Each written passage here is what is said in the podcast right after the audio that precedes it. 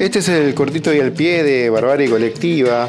Eh, hemos vuelto a despuntar el vicio con estos cortitos de 5 minutos, con alguna data al pedo.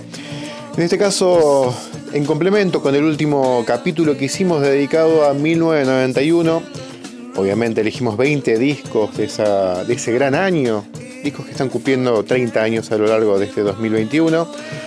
Pero bueno, nos enfocamos al rock, al metal y la música pesada, lo que nos gustó a nosotros, y no le dimos bola al pop porque no es un podcast de pop. Pero no nos queremos olvidar y vamos a dedicar este cortito y al pie al pop que salió en esa época, muy diferente al de hoy en día, con tanto reggaetón, con el trap, ¿no es cierto? Los eh, solistas masculinos se dedican más o menos a esos estilos hoy en día, y el pop es más que nada hoy territorio femenino.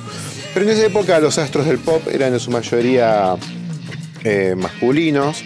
Eh, salió Seal, su disco debut, tuvo un temazo, un hit llamado Crazy, Roxette, que era ese dúo sueco que a mí tanto me gusta con tantas baladas. Genesis, creo que saltó a la fama a principios de los 80 cuando en su etapa más pop, nadie se acuerda que era una banda progresiva, y Phil Collins en los 80 era, era Gardel con toda la orquesta, y ahí Genesis sacó We Can Dance, que fue el último gran disco de Genesis, este, y Phil Collins, nada, ese año no nos sacó disco, pero nada, como repito, estaba en su mejor época, Michael Jackson sacó el mítico Dangerous con esa gira mundial que los trajo a la Argentina eh, con toda la parafernalia, estando congelado sobre el escenario un rato largo, toda esa bola. Eh, ¿Qué más? Erasure, los poperos Erasure con sus temas eh, tan bailables. se decía que eran pareja, pero era mentira. Pero era una gran, una gran banda. Era una época preciosa del pop. Blur sacaba su disco debut. Massive Attack arrancaba esta moda que se pondría de moda a lo largo de esos años, esa música electrónica tranquila, em, bastante falopera, que estaba buena. Este, a mí me gustaba Portishead, pero faltaba para que debuten. Mencionamos a YouTube, que sacaron Action Baby. Eh, están ahí en el límite del pop y del rock, pero no los elegimos. quedamos con REM, lo más blando que elegimos, creo que fue. Y queremos terminar con un temita de alguien que no mencionamos en su momento. Eh, pasamos a Lenny Kravitz, ¿no? Eh, a modo de track oculto, cerramos con eh, un tema de Mama Said, Always on Run. no, lo, no lo anunciamos, pero terminamos con ese tema. Y para mí, Lenny Kravitz era una mezcla, una especie de Jimi Hendrix, no por lo morocho solamente, sino porque tenía onda, eh, tenía onda hipón y tocaba la guitarra, y un choreo a Prince. No mencionamos a Prince en el podcast porque no salió en la charla, pero Prince era el que le el otro que estaba ahí peleándole a Michael Jackson el trono del rey del pop. En ese año sacó Diamonds and Pearls.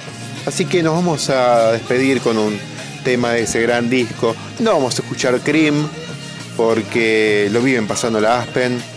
Vamos a pasar otro tema típico de Aspen eh, mal escrito como escribía siempre Prince los nombres, siempre que escribía el 2, escribía un número 2 en vez de la T y la O. Este, así que el tema se llama Mother no, eh, Money, Don't Mother Tonight, eh, así mal escrito y casi tan mal pronunciado como yo.